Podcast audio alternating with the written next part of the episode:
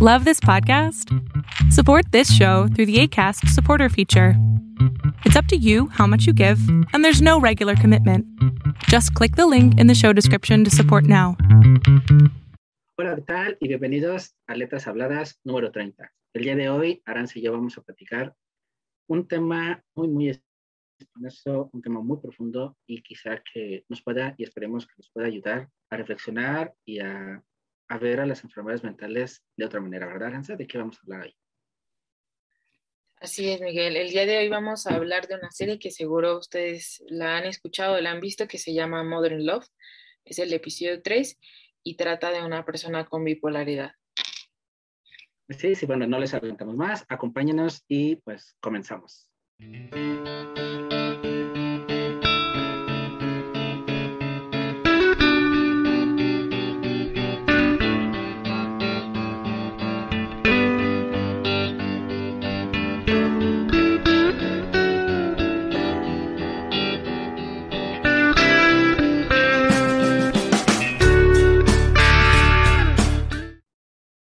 Hola, Ranza, ¿qué tal? ¿Cómo estás? ¿Qué tal? ¿Cómo te ha ido? Hola, Miguel, muy bien. ¿Y tú? ¿Cómo estás? Bien, bien, feliz y contento porque creo que el tema, aunque ya hemos hablado un poquito sobre estas situaciones emocionales en, otros episodios, um, creo que manejarlo desde esta perspectiva en cuanto a los tabúes, en cuanto a los mitos que hay y en cómo enfrentar una situación de salud mental es, es interesante, ¿no? Entonces creo que una manera diferente de ver las cosas y que esperemos que pueda ayudar de alguna manera. Sí, creo que, o sea, en general hemos hablado de un poco de la tristeza, de la importancia de experimentar las emociones, pero creo que en este ámbito de de las enfermedades mentales, siempre va a haber un espectro que no se va a analizar, ¿no? Que son las enfermedades quizá un poco más complejas, las enfermedades que todavía se callan y que siguen siendo un tabú. Entonces, eh, nos pareció también importante, ¿no? Analizar desde, desde esos lugares no explorados. Así es, y más que eh, incluso una enfermedad compleja, el cómo lo, lo puede experimentar una persona que tú, creo que lo, lo comentábamos en la parte cuando decíamos de estar bien, estar bien, eh, cómo a veces eh, te puede dar la impresión una persona que está bien o que es sana, en lo que se entienda por sana, eh, y al final del día no sabes su trasfondo, ¿no? Y no sabes todas esas cosas que pueda cargar. Y, y si tú no te das como que quizá la oportunidad de explorarlo y, y, no te pones a investigar por qué, quizá nunca lo puedes descubrir, ¿no? Al final del día creo que eso es lo más lo más interesante de la serie, del capítulo, de, del capítulo 3 de la temporada 1, que hoy descubrí precisamente que, ya hay segunda temporada, yo, yo no había visto la primera en, en 2019. Ah, pero sí, ¿cómo? O sea, si ves al personaje y si lo sacas, o si lo ves en la calle, no sé cómo, cómo se plantea, es una persona quizás estrafalaria, quizá un poco locochona rara, pero tú la sientes como alguien bien, alguien que no tuviera ningún problema pero en el trasfondo ocultamos muchas cosas, ¿no? Y creo que eso no solo lo sucede a las personas con, con algún padecimiento mental, sino incluso a cualquiera de nosotros, ¿no? Vemos o damos una impresión, damos una, una cara y al final del día dentro de nosotros hay, hay muchas, muchas cosas que, que no permitimos o, no se, o alguien no se atreve a, a indagar. Por eso dicen luego que cada cabeza es un mundo, ¿no?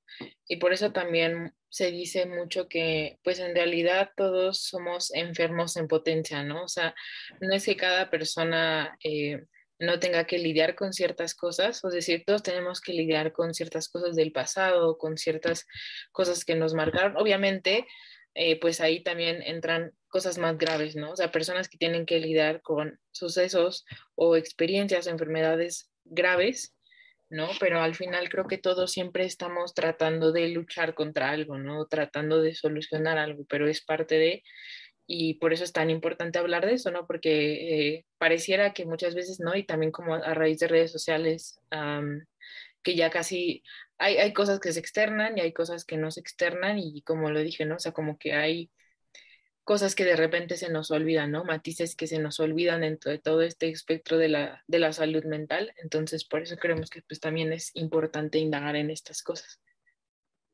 Hay algo que, antes de que nos platiques un poquito sobre, sobre de qué va un poquito allá esposos modos la, la trama, Eh, aquí yo le comentaba a Ari cuando, antes de iniciar a empezar a grabar, eh, hay una escena, eh, sin, bueno, va a ser un poco spoileable a lo mejor, pero al final ella hace la alegoría, la personaje, el personaje principal, de cómo, por ejemplo, en Hollywood eh, siempre muestras como que tu mejor cara, siempre te vendes con lo mejor, con lo más bonito, cuando quizá dentro, pues, obviamente, si tú ves a algún actor, a alguna actriz, obviamente, pues lo ves en un personaje, lo ves en un matiz, incluso a estas personas que son súper populares en redes sociales, que manejan un personaje y llegan a, ellos mismos lo han aceptado, o sea, yo soy tal personaje o tal situación, pero en la vida real soy fulanito de tal o fulanita de tal y, y no me comporto como este personaje, ¿no?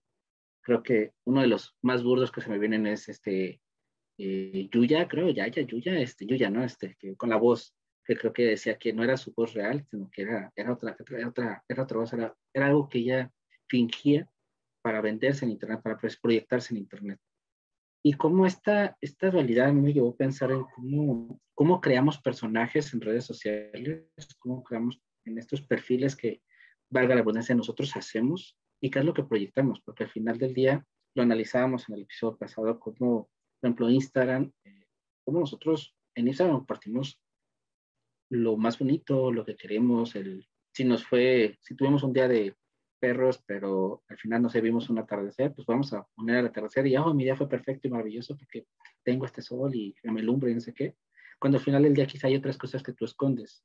Y eso me lleva a pensar, antes de andar quizá en la bipolaridad del personaje y que nos platiques un poquito en, en la trama, esta, esta conducta que estamos teniendo muchos, ¿no? Que se está teniendo, como esta creación, esta maquetación de, de alters egos donde no son como un reflejo de nosotros. O no sé tú cómo lo veas ahí. Mm, pues yo creo que, no sé, o sea, a mí, a mí siempre me ha llamado la atención como estas partes, ¿no? O sea, de las personas, sobre todo personas que hacen esta distinción muy clara, ¿no? Entre yo soy un personaje, y así se llama, ¿no? O sea, mi personaje de redes sociales, mi personaje que es cantante, mi personaje que es artista, y yo, ¿no? O sea, siempre me ha llamado como mucho la atención esto. Em, y recuerdo que hubo un tiempo en donde escuchaba como muchas entrevistas relacionadas a esto porque me llama mucho la atención. Y aunque creo que se puede salir de control en algunas ocasiones, creo que sí es beneficioso en muchos sentidos también, ¿no? Em, por ejemplo, recuerdo a un cantante que seguro ustedes ubican que se llama Sabino y él, su personaje, o sea, es Sabino, que es el cantante, que es el artista, que es el que hace podcast, pero eh, él también hace la distinción y dice, cuando estoy con mis amigos, cuando estoy con mi familia, cuando estoy en mi casa, soy Pablo. Y entonces se me hacía como muy curioso esta parte porque decía, cuando yo salgo al escenario, o sea, si yo salía al escenario, Pablo no puede salir porque Pablo es muy tímido. Me dijo, por entonces me meto en mi personaje de Sabino y sé que Sabino sí puede hacerlo. Entonces hay veces en que apelo a que Sabino lo haga. Y eso me llamaba mucho la atención, ¿no? También Isabel Allende eh, hablaba mucho de esto, ¿no? Y decía que ella sabía que como escritora tenía que partir su personalidad en dos, ¿no? Y la personalidad que era constante, la personalidad, o sea, obviamente no había esta partición real, por así decirlo, ¿no? Pero el pensar esto le ayudaba a ella a ser constante o a esforzarse y a salir de su zona de confort haciendo algo que normalmente no haría o diciendo algo que normalmente haría o escribiendo un libro que normalmente no haría, ¿no? Entonces se me hace como muy interesante estas dos partes em, y creo que en algunas cosas puede ser beneficiosa, solo, o sea, por ejemplo, específicamente en el ámbito creativo. Pero si a algunas personas les sirve también como para hacer esta separación de su vida personal y también lo que está allá afuera, creo que es muy bueno, pero también sería bueno que, que quizás lo externaran, ¿no? Que dijeran, ¿saben qué? A mí me ayuda en esto y yo hago esta partición así porque hay cosas que, que, no quiero compartir aquí porque son de mi vida, que son privadas y que me gusta experimentarlas en el momento, pero estas otras cosas sí me gusta compartirlas. Entonces creo que, bueno, no sé, en mi caso creo que yo le veo a más como el lado bueno, como el lado creativo, claro, cuando no cae en un exceso, ¿no? De, sobre todo de que una parte es la parte que pintas, que te sirve como fachada, ¿no? Que te sirve incluso para engañarte a ti mismo. Ahí sí creo que, que, caeríamos un poco en un, en un ámbito un poco raro. Pero creo que cuando se sabe utilizar muy bien y cuando te ayuda a ser como más eficiente en distintas cosas, creo que puede ayudar. No sé qué piensas tú. Yo no, yo no sé en esa parte que tanto se corre uno el riesgo de la autenticidad. Y otra, no sé por qué ahorita que estabas hablando esto de fachada y esto se me vino súper a la mente el personaje, bueno, eh, la película del Joker, ¿no? Cómo precisamente él hace este, este personaje, ¿no? Cuando se pinta y todo esto es lo que le da valor y, y son estas dos dualidades, ¿no? Que obviamente Phoenix, el, personaje no pintado, el que no es Joker, no se atrevería a hacerlo hasta que, hasta que se pinta, hasta que se maquilla, hasta que hace esa transformación.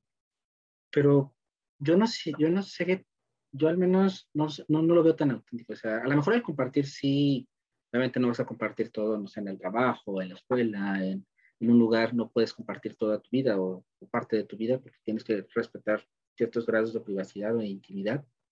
Pero tu forma de ser creo que como el proyectarlo en, redes sociales de una manera y proyectarlo a lo mejor en tu vida real de otra manera o en tu vida offline de otra manera, no sé qué tanto se pierde esta, esta autenticidad y, y corramos precisamente el riesgo de no poder separarlo en un momento.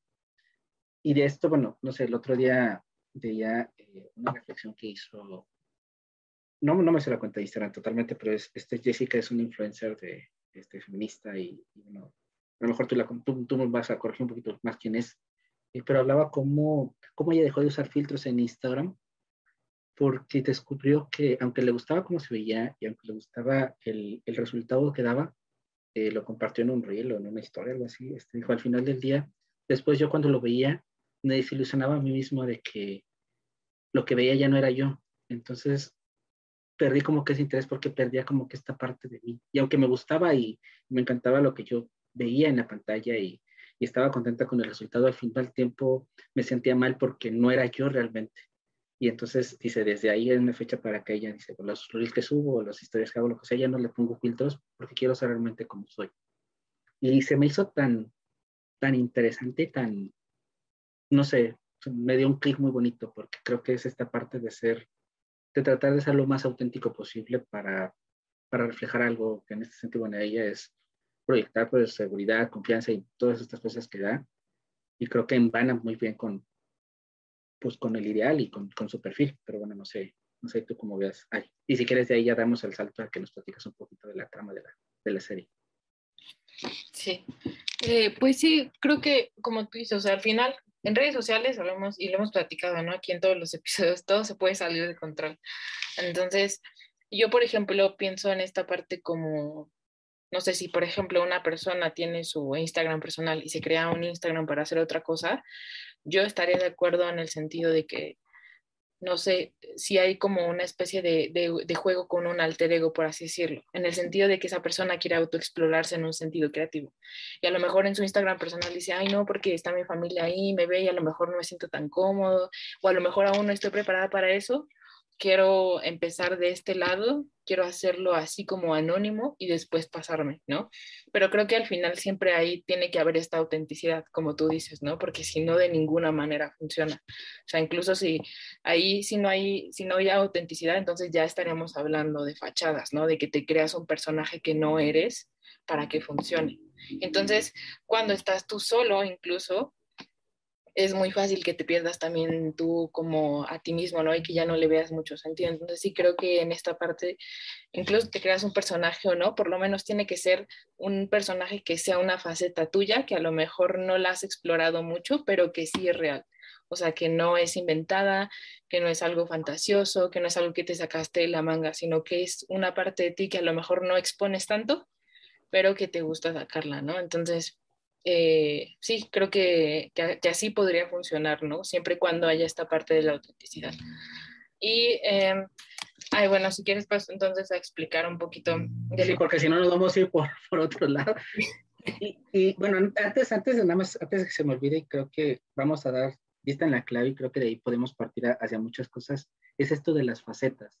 Porque creo que sí es, es una súper distinción en cuanto a personaje o en cuanto a a fachado, en cuanto a alter ego incluso, mm. eh, es una gran distinción a una faceta, porque obviamente tú tienes tu faceta extrovertida a lo mejor cuando pones a bailar o tu faceta extrovertida cuando tomas, cuando cantas, cuando grabas un podcast, pero no dejas de ser tú. y creo que esta clave de facetas creo que puede llevarse muy bien con lo que quiere lograr el personaje y con lo que vas a, platicar toda la serie. ¿no? Creo que entender las facetas de las personas y el aceptar esas facetas es lo que da clic con, con, la, con la trama. Bueno, ahora sí ya, ya, te dejo a ti continuar con, con, la, con la línea.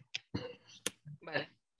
Bueno, pues este, hablábamos de que vamos a, analizar el tercer capítulo de una serie que está en Prime, en Amazon Prime, que se llama Modern Love. De hecho, Modern Love es, fue inicialmente una columna del New York Times y después fue podcast y ahora, bueno, tiempo después lo convirtieron en, en, este, en una serie de televisión y de hecho el podcast sigue sacando episodios, me parece que cada semana. Entonces, esta, este capítulo es el tercer episodio de la temporada 1 y se llama Acéptame como soy, quien quiera que sea. Y eh, como les habíamos comentado, habla de una mujer que de alguna manera... Eh, nos muestra un poco una mujer que vive con trastorno bipolar y de hecho este episodio comienza con ella escribiendo como en una página de cita su biografía y de ahí sale. creo que esas no las conociste tú, esas, este tipo de. Ya, ya llegaste a apps, pero bueno. Sí, pero me parece curioso porque empieza ella como, como que, ustedes saben, la biografía tienes que poner quién eres, ¿no? Entonces ella decide empezar por contando que ella este, tiene trastorno bipolar, ¿no?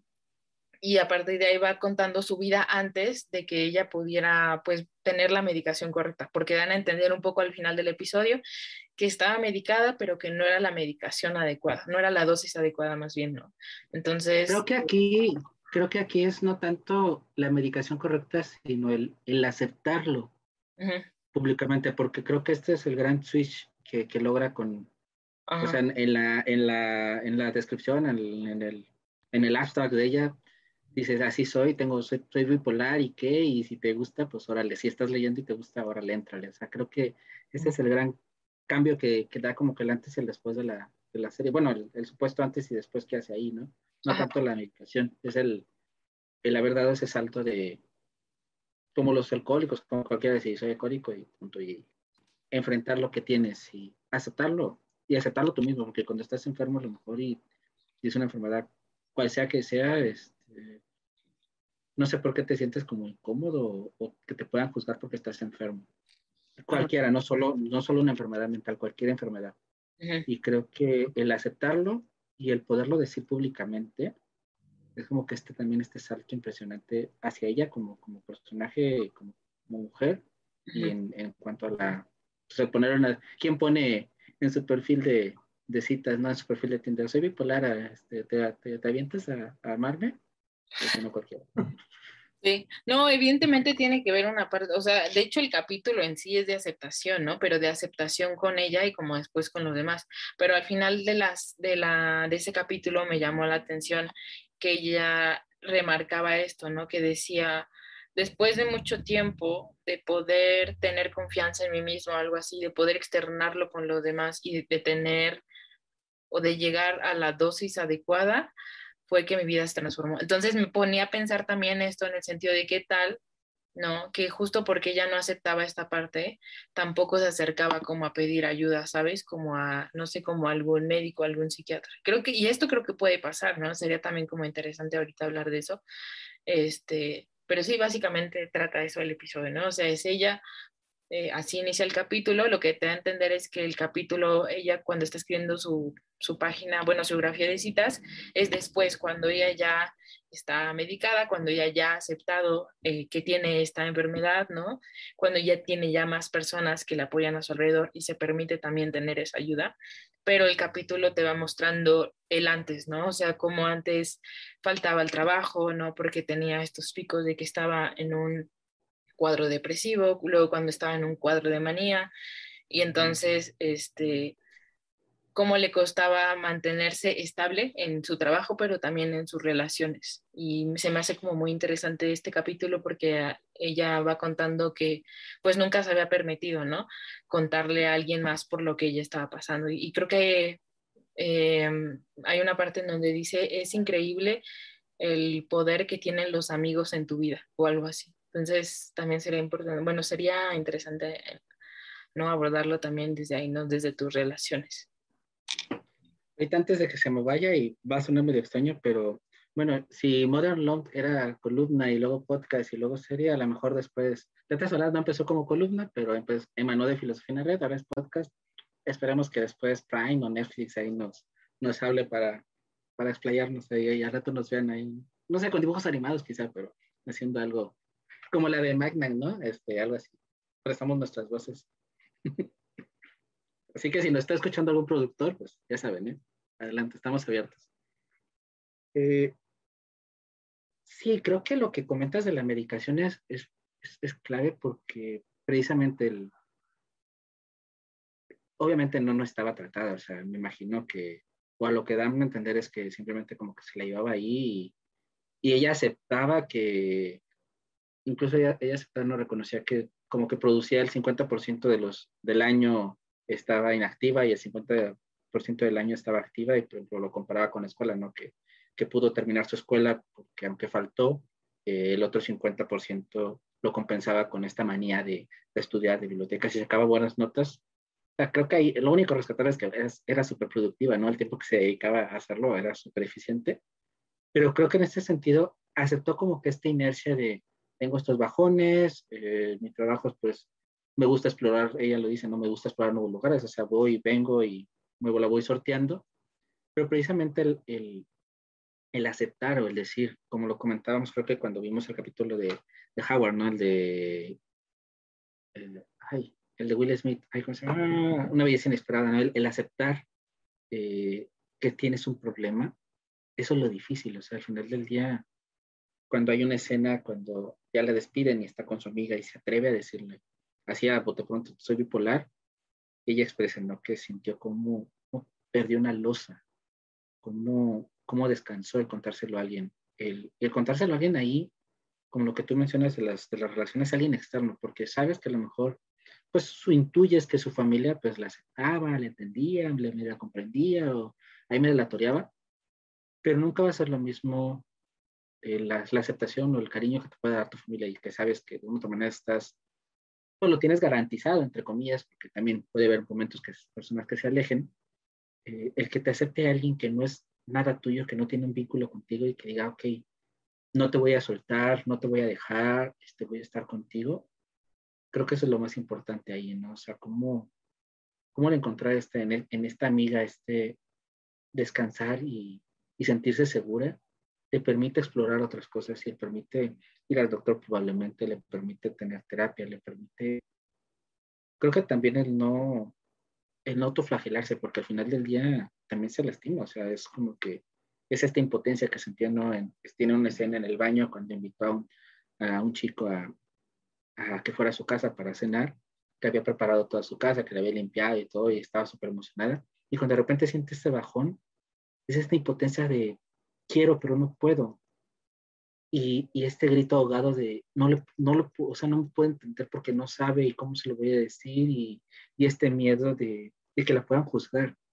Porque pasa en esta situación, en una enfermedad mental que, no sé, que alguien llegue y te diga, o tú pensar que tengas depresión y decirle a tu mejor amigo algo, oye, soy, tengo depresión o tengo trastorno bipolar o soy maniático o algo, quizá puedes sentir tú que te van a juzgar.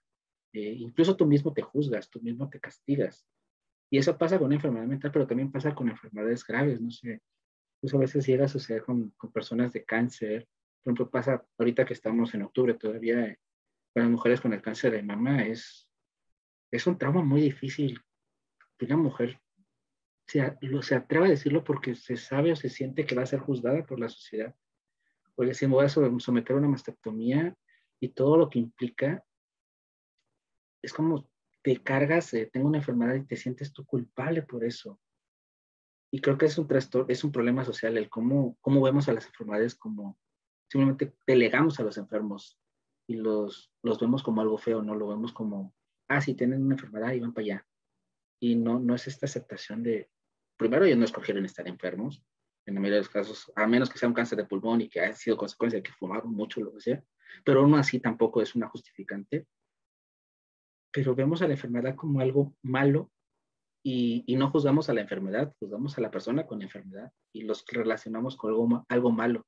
Y este, esta carga social de la enfermedad en general es lo que hace que muchas personas no se atrevan a decir, estoy enfermo. O me siento mal también con Howard, lo veíamos en, en la de Belleza Inesperada, ¿no? Con, con uno de los personajes que estaba en fase terminal y que no se atrevía a decirle a su familia que, que estaba enfermo y que ya estaba por colgar los tenis. Era este miedo a, aceptar, al decir, al reconocer, porque te ibas a sentir juzgado. Y creo que no sé si eso es un, es un problema que viene desde lo religioso, en donde la enfermedad es un castigo divino y, y todas estas ondas, pero viene este, esta carga no emotiva de cómo, cómo vemos a la enfermedad como algo malo en la persona. Pero no sé tú ahí cómo lo ves, Ari. Eh, me parecieron muy interesantes varios puntos que dijiste, a ver si me alcanzo a acordar como de, de todos. Pero primero como esta parte de, de que decías que al final necesitamos apoyo, pues, porque una parte es tener apoyo de tu familia, que sabes que, pues en la mayoría de los casos, ¿no? Te van a, o sea, me refiero en general a todos. ¿En teoría? En teoría, la gente, o sea, nuestras familias no nos, no nos juzgan, o sea, es decir, nos van a amar como a pesar de, de, todo, ¿no? De nuestras acciones, de que estemos enfermos, lo que sea, ¿no? Y pues ellos conocen como las facetas más vulnerables de nosotros. Entonces, la comodidad que sentimos con ellos es distinta a la que podemos sentir con un amigo, no a las que podemos sentir con un terapeuta. Entonces, me pareció como muy interesante esto porque creo que um, todas estas, todas nuestras relaciones nos ofrecerían, nos ofrecen un espacio de contención, ¿no? Por ejemplo, el terapeuta es un claro ejemplo, no podemos empezar, o sea, en el caso de que vayamos con un psiquiatra o con un psicólogo, cuando tenemos alguna enfermedad mental o cuando tenemos alguna dificultad, pues te ofrece un espacio de contención, en donde lo que te dice es yo no te voy a juzgar porque mi, o sea, ese no es no es parte de mi trabajo, ¿no? Y tampoco hay un vínculo ahí como como por ejemplo el vínculo que tienes con tu familia o el vínculo que tienes con un amigo. Entonces sabes que te va a ayudar incondicionalmente porque eso es a lo que esa persona se dedica. Pero también pues somos seres sociales, ¿no? Lo decía Aristóteles. Entonces, siempre vamos a buscar relacionarnos a través de distintos vínculos. Y con tus amigos también vas a encontrar otros espacios de contención, que a lo mejor no lo vas a encontrar tampoco con tu familia, ¿no? Por ejemplo, esta parte de culpa, mucha gente no se las dice a sus familiares porque no quiere tampoco que esas personas, que los familiares sientan culpa.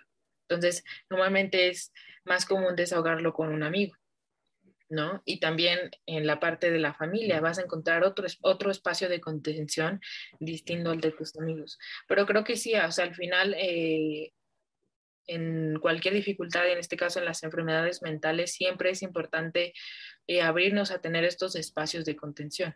Ahora, la dificultad surge y también ahí de lo que comentabas, ¿no? Que muchas personas no sabemos cómo reaccionar ante personas que tienen estas enfermedades, ¿no? De que no sabemos qué decir y ante nuestra incomodidad, que lo habíamos dicho también en otros episodios, eh, tendemos a decirles cosas como no te preocupes, todo va a estar bien, no te preocupes, no es nada, échale ganas, ¿no? Entonces, nosotros creyendo hacer un bien, en realidad terminamos perjudicando, porque no sabemos qué hacer en estas situaciones, lo cual hoy en día ya es un poco raro, porque pues desafortunadamente antes de la pandemia había el 25% ¿no? de personas que sufrían depresión o ansiedad. Y luego a raíz de la pandemia eh, ya hay pues, casi el 50% de la población. Pero nosotros sabemos que en, en, la familia hay personas que han tenido depresión, hay personas que han tenido ansiedad, no sé, personas bipolares, personas con esquizofrenia. Entonces, es raro que nosotros a estas alturas eh, no sepamos cómo, cómo hablar con la otra persona. O a veces creo yo que ni siquiera es que tú sepas, ¿no? Cómo, cómo tratarlas, pero creo que algo que sí puedes saber es decir, oye, ¿cómo, cómo te sientes cómodo? ¿Qué, ¿Qué, no te gustaría que yo te dijera? Es decir, podemos preguntar cosas, pero creo que muchas veces nos, nos gana esta parte de incomodidad que es entendible, pero creo que es importante como trascenderlo, ¿no? Para poder entonces, por una parte, nosotros empezar a conocer más a estas personas que, que por más que nosotros lleguemos a pensar que las enfermedades mentales no nos afectan, si nosotros no tenemos familiares con enfermedades mentales o si nosotros incluso no padecemos ninguna enfermedad mental, pues es muy probable, ¿no? Que en nuestra vida nos topemos al menos con dos o tres personas que tengan estas enfermedades o incluso nosotros mismos las desarrollemos. Entonces creo que es muy importante, ¿no? Que empecemos a abrir un poco ese, ese panorama. Ese creo que uno de los mitos que podríamos ligar aquí con, con los problemas mentales, quizá no los, los más fuertes, como, bueno, no, no por catalogarlos en, en, un, en, un, ranking, pero quizá no los más, más intensos, por ejemplo, una, un trastorno esquizofrénico, cosas así, pero es que está ligado mucho a la debilidad, o sea, está ligado a que si estás deprimido es porque eres débil, porque no puedes superar los problemas, porque no los puedes enfrentar o lo que sea. Y, y tanto si lo vemos en una tercera persona como si lo vemos en nosotros mismos, es como que lo minimizamos, ya lo comentábamos, ¿no? En el estar viendo, eh, en el estar viendo, estar viendo, el cómo, cómo pensamos que puede ser algo pasajero, que es algo que, no es importante.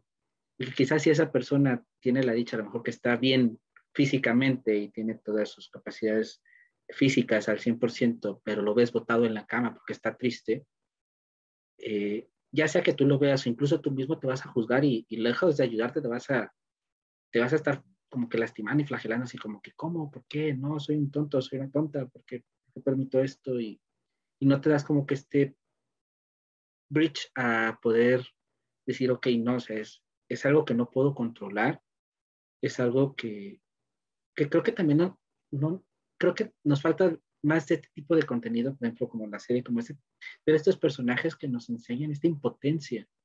Porque realmente hasta que no padeces tú una situación así, no sabes qué tan impotente se siente una persona eh, de no poder controlar sus emociones, del, del, que aunque el mundo esté de color rosa y coloreado, tú vas a ver todo gris, pero es porque no podemos empatizar. Y esta empatía no se logra, creo que al menos hasta con, con situaciones más visuales, porque incluso el libro creo que no te lo puede reflejar igual. Creo que es verlo en, actores así, en, en, situaciones intensas, en, en, buenas actuaciones, que te pueda como que quizá como que a, acercar y, y, visualizar esta manera de cómo, cómo se siente una persona así, cómo, cómo teniéndolo todo, cómo incluso, volviendo a la serie, cómo la chica conoce a, este, a, un chavo y lo ve y le hace clic, está súper feliz, emocionada y piensa que, que, va a ser el va a ser su medio ejemplo, que sea, y se ve, se ve auténticamente feliz y hace una parodia de la La casi casi en el estacionamiento y, se siente toda, toda efusiva como un momento que incluso ella se forza, ¿no? Porque hay un momento en donde tienen una cita que ellos pactaron, baja para, para, acordar y ella va, pues, tirando la cobija totalmente porque se está forzando a ir en este, en este forzamiento a no quererse dejar derrotar, pero ves en el personaje esta, este peso, este, esta lucha que tiene, ¿no? Este, quiero hacerlo, lo deseo de verdad, pero al mismo tiempo no puedo porque mis emociones no las puedo controlar. Entonces creo que necesitamos este tipo de, situaciones o vivirlas o verlas así para poder entonces entender que una persona no se puede levantar de la cama porque tronó con el novio, porque, o simplemente porque pasó algo y, y algo en su cabeza se le destronó y los químicos funcionaron mal y simplemente ya no funcionan. Y también dejar de catalogarlos como, como este término de locura, ¿no? De locos, porque también luego es la palabra aunque te dicen broma o lo que sea, creo que también el decir locura o el pensarlo, el ligarlo a la locura, la locura tiene una connotación ahí media no tan amigable. Y creo que eso también nos puede llevar a, a catalogar a una persona loca como loca porque está loca y entonces los agredimos y no los aceptamos y no los entendemos, sino todo lo contrario, los juzgamos y nos... Y, y, y es esta parte que no solo juzgamos a las personas, sino también nos juzgamos a nosotros mismos y es lo que no nos permite también a nosotros a veces superar cuando tenemos un problema de este tipo. Pero no sé, tú, ¿qué ves con, la locura? Fíjate que me parece interesante como este término, ¿no? De la locura, porque ahorita pensando, o sea, como reflexionando un poquito sobre cómo lo usamos hoy en día, pues siempre ha sido ambiguo, ¿no? O sea, es decir, esta parte de las enfermedades mentales, pues ya sabemos que pues, no es algo eh, bueno, es algo que ha sido malentendido desde el principio, ¿no? O sea, desde, desde que se empezó, literalmente empezamos a hacer como esta historiografía, ¿no? De, la, de nuestro paso por el mundo. Pero, por ejemplo, en, en la Edad Media, ¿no? Que se catalogaba a las personas no como enfermedades mentales, sino como locos, ¿no? o estas personas se les vinculaba con que estaban envueltos en ritos satánicos o por ejemplo las brujas, pero personas que tenían trastornos mentales y no eran entendidos. Y, de ahí creo que nace como un poco el término de locura, ¿no? Lo dice también este Michel Foucault en su libro de Historia de la Locura, y me parece muy interesante, ¿no? Porque ahorita ya nadie se referiría, bueno, por lo menos nadie cuerdo o en ese sentido, por el, o se referiría como a una persona con, trastornos mentales o con alguna enfermedad como loco. Y es así, sería un claro ejemplo de que no está entendiendo realmente lo que pasa ahí, ¿no? Pero creo que en ese momento decir locura eh, impedía un poco por ejemplo, me refiero a la Edad Media, ¿no? Pero impedía que las personas pudieran acercarse a entender qué era lo que realmente estaba pasando en la mente de otras personas. Entonces me ponía a reflexionar también acerca del lenguaje, de cómo pues sí, literalmente nos abre puertas o nos cierra puertas. Y en este sentido, creo que al referirnos así a las personas como que, que, estaban en los psiquiátricos, ¿no? Personas que tenían trastornos mentales, se les decía locos, pero no ibas más allá, ¿no? De saber qué era lo que estaba pasando. Entonces, me parece como muy interesante esa parte. Y también eh, me estaba acordando, bueno, no sé qué piensas tú, pero yo creo que en este tema de los mitos que hay en torno a las enfermedades mentales son producto no de un, de un solo problema en la sociedad, sino de varios prejuicios que permean a las enfermedades mentales. O sea, por ejemplo, porque yo me pongo a pensar en mucho esta parte de la productividad, ¿no? O sea, primero, ya hemos hablado de eso, ¿no? De, pero de que nosotros nos, nos ponemos loquitos con ese tema de la productividad, de que este, hay personas que realmente dicen que la productividad es estar todo el tiempo ocupado, todo el tiempo ocupado. Y nosotros ya hemos hablado un poco, ¿no? De derribar un poco el, lo que implica realmente la productividad, ¿no? Pero sin embargo, esto, esta creencia en torno a la productividad afecta a las enfermedades mentales también, por ejemplo, ¿no? En el caso de una persona que tiene depresión o en el caso de una persona que tiene alguna enfermedad que tenga algún cuadro depresivo, como podemos catalogar fácilmente y decir, es que esa persona es floja, ¿no? O sea, esa persona está tirada todo el día en su cama y es floja. O sea, obviamente así nunca va a vencer la enfermedad, porque si no se para de la cama, entonces no va a poder este, recuperarse. Y eso es un prejuicio, ¿no? O sea, eso al final es, a lo mejor puede venir de esta idea también de la productividad. Pero también me pongo a pensar un poco en esas ideas que vienen eh, no sé, de los famosos micromachismos, ¿no? Del machismo, de decir las enfermedades mentales, este, por ejemplo, los hombres no pueden llorar o los hombres no pueden expresar sus emociones. Y por eso tampoco es casualidad que ahorita la depresión sí sea, sí sea este, más diagnosticada en mujeres y no en hombres, pero solo por una razón, y es el hecho de que los hombres no van a, que se les diagnostique con depresión, o sea, no van cuando se sienten mal y tienen todos estos síntomas. Entonces, me parece que hay muchos otros problemas alrededor, eh, muchas otras temas que aparentemente no tienen nada que ver con las enfermedades mentales, pero al final vemos como todos llegan a un punto de cruce, ¿no? Un punto de en donde se encuentran y se tocan y terminan este, pues siendo perjudiciales tanto unos a otros, ¿no? Y antes de que se nos olvide, si te gusta el contenido, suscríbete y para, que estés al pendiente de todos los nuevos contenidos de Filosofía en la Red. Ahorita algo que comentas y me gustó en esta parte de los mitos es esto de enfrentar los problemas mentales. Eh, creo que las situaciones eh, como depresión, este, incluso como ansiedad, ese tipo, digamos, por catalogarlas como light o las más las más tranquilas, las que no son como que oficialmente trastornos, eh, creo que se tiene el colectivo de que las enfrentas trabajando, eh, superando la, la, situación, el tiempo cura las heridas, cosas de este estilo, y en la medida de que nosotros estamos como que con este switch eh, de, pues no sé, terminaste con la novia o con el novio, y pues el tiempo te lo va a curar, un clavo saca otro clavo, o ponte a trabajar, enfócate tu atención en otra cosa, no estés pensando en él o ella y eso te va a ayudar a superarlo. O si se te murió alguien o lo que sea, pues también.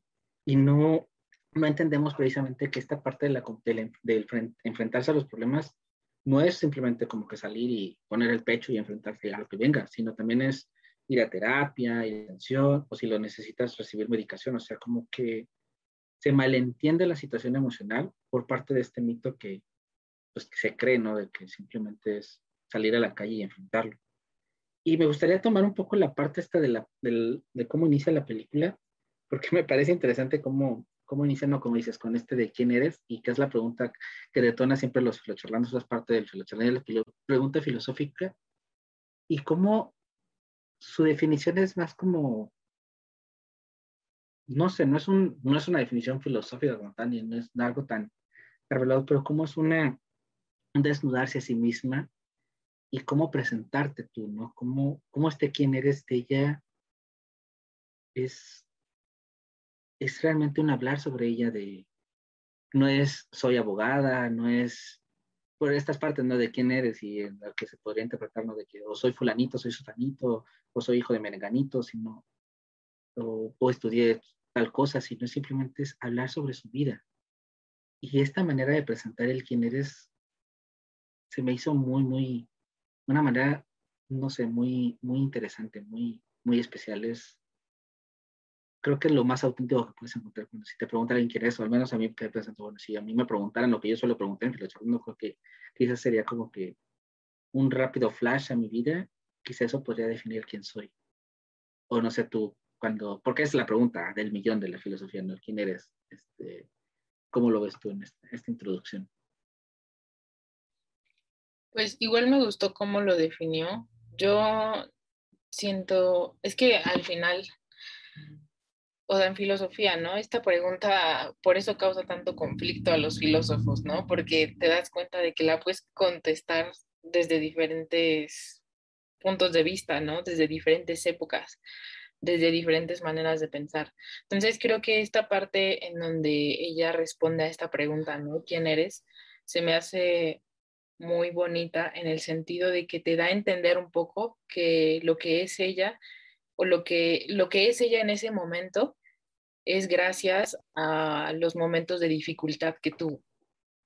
Y eso, pues no mucha gente habla, ¿no? Es decir, mucha gente lo tiene en mente cuando se lo preguntan, pero no mucha gente lo dice, porque no muchas personas están, eh, pues, abiertas a ser vulnerables. Pues al final, digamos, es completamente lógico, no completamente congruente, porque este, pues nadie le gusta como que, vean su parte vulnerable, ¿no? Su parte en donde queda más expuesta. Entonces creo que eh, así como se presentó ella, se me hace, se me hizo muy bonito, ¿no? O sea, como que eh, le da un giro también como muy emotivo a la película, ¿no? Y es como parte del capítulo, ¿no? De, no, por, no por nada inició el capítulo con, con ella escribiendo quién era ella.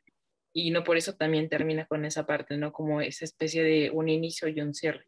Entonces vemos que este episodio también es como muy circular, ¿no?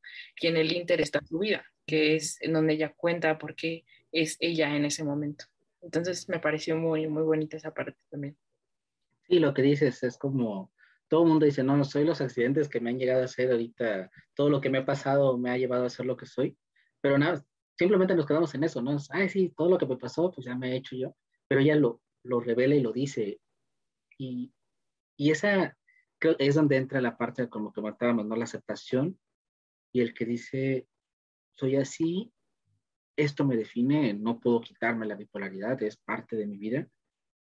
Y si quieres, aquí estoy con estas, con, con estas cartas, ¿no? Entonces creo que el, el dar ese salto de aceptación es quizá lo más, es lo más importante de la trama, ¿no? Para mí al menos es el poder decidir, el poder decir públicamente, tengo esto, lo estoy enfrentando, lo enfrento, tengo mis, mis picos, mis bajas, lo que sea, pero esto soy. Entonces, sin duda aceptarse creo que es, es la clave y es lo más difícil al mismo tiempo, ¿no? Porque no todos podemos aceptar un, al menos, o quizá lo podemos aceptar entre los amigos, entre entre el círculo cercano, quizá, probablemente, pero que ya casi, casi te pones la etiqueta de tengo esto y que todo el mundo lo vea, híjole, no es, no es sencillo, y menos un trastorno mental. Y bueno, hablando de esto, ya para, para ir cerrando, ¿cómo, qué te, además, bueno, yo, ya dije esta de la situación, ¿tú qué te quedarías con, con la trama y bueno, en general con esta forma de, de cómo abordar los problemas este, mentales? Pues uh, primero me parece como súper importante la labor que se está haciendo últimamente, como en las series, en las películas, ¿no? Esta parte de exponer eh, cómo, cómo experimenta una persona una enfermedad o un trastorno mental, ¿no? Porque al final, como tú dices, o sea, una cosa es leerlo en un blog, una cosa es leerlo en un libro incluso, pero creo que ahí sí serviría mucho, o sea, sí sirve mucho una actuación, ¿no? Porque al final eso sí creas, eh, bueno, sí te sensibiliza en el sentido de que a lo mejor no hay alguien de tu entorno que te lo exprese así o no hay alguien de tu entorno que tenga o que padezca una enfermedad. Entonces se me hace como muy importante eso, ¿no? Entonces, por una parte creo que o sea, reconozco eso y creo que sería bueno que por lo menos buscáramos ver contenido de ese tipo, ¿no? Este, por una parte.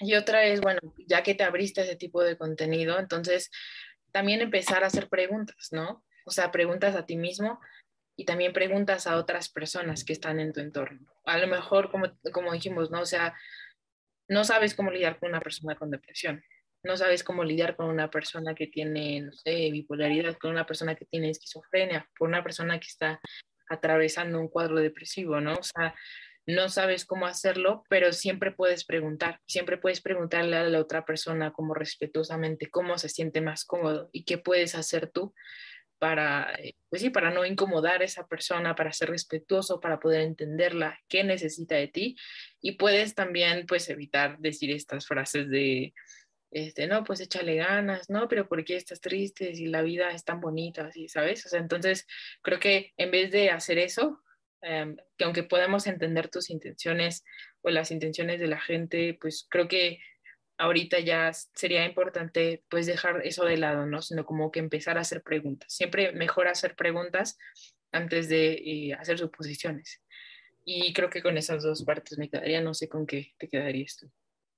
Igual, este, el contenido, como comentábamos, de abrirnos a verlo, a buscarlo, eh, incluso escuchar, hay personas que también ya se están prestando con esto de la pues, popularización del podcast y todo, también que lo han estado expresando, que lo hablan, que lo, que lo comentan. Entonces, igual escuchar estos, estas experiencias ayuda mucho porque al final del día hay que empatizar y creo que estamos tan, bombardeados de tantas cosas que, que perdemos la empatía y el lograr hacer ese clic con, con estas situaciones, tanto para que si te llega a pasar a ti, como si llegas a tenerlo con alguien de tu entorno, pues puedas entender y saber cómo tratarle y entenderlo sin juzgar y tratar de abrazar en ese sentido de apoyo. Eh, y ya para, bueno, para cerrar, comentarles, eh, abrimos un sorteo que vence el 15 de noviembre. Eh, ustedes pueden ganar una suscripción a Bookmate por tres meses. Lo único que tienen que hacer es entrar a filosofianared.com slash sorteo y ahí elegir al capítulo de Filocharlando que más les haya gustado. Ahí están todos los invitados que hemos tenido a lo largo del año. Filocharlando son nuestras series de entrevistas, así que los invitamos a que, a que entren ahí, participen en su foto y el bonus es que tanto el premio se lo va a llevar el, el invitado o la invitada más votado, como algunos de ustedes que participen en la votación. Y bueno, invitarlos este, este sábado, este domingo, perdón, 31 de, de octubre a las 12.30, un debate filosófico psicológico también, porque bueno, somos libres, pues estamos condicionados. Eh, es un interesantísimo debate donde bueno, vamos a, platicar sobre el libre albedrío y esas situaciones. Así que los invitamos a las 2.30 de la Ciudad de México.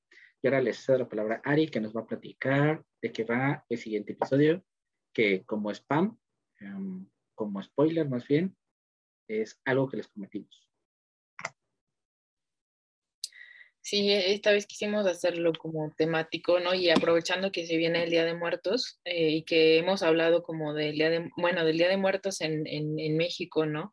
Y algunas cuestiones ahí importantes que se pueden prestar para reflexión filosófica, quisimos analizar, ya saben que nos encantan las películas de Disney, entonces quisimos analizar la película de Coco. Em, entonces, este, creemos que ahí hay muchísimo contenido y sabemos que es una película muy popular y muy bonita, entonces es un buen punto de partida, ¿no? Para empezar a reflexionar sobre este tema, que muchas veces no sabemos el trasfondo, ¿no? También de nuestras tradiciones, eh, creo que sería importante analizarlo desde un punto de vista filosófico.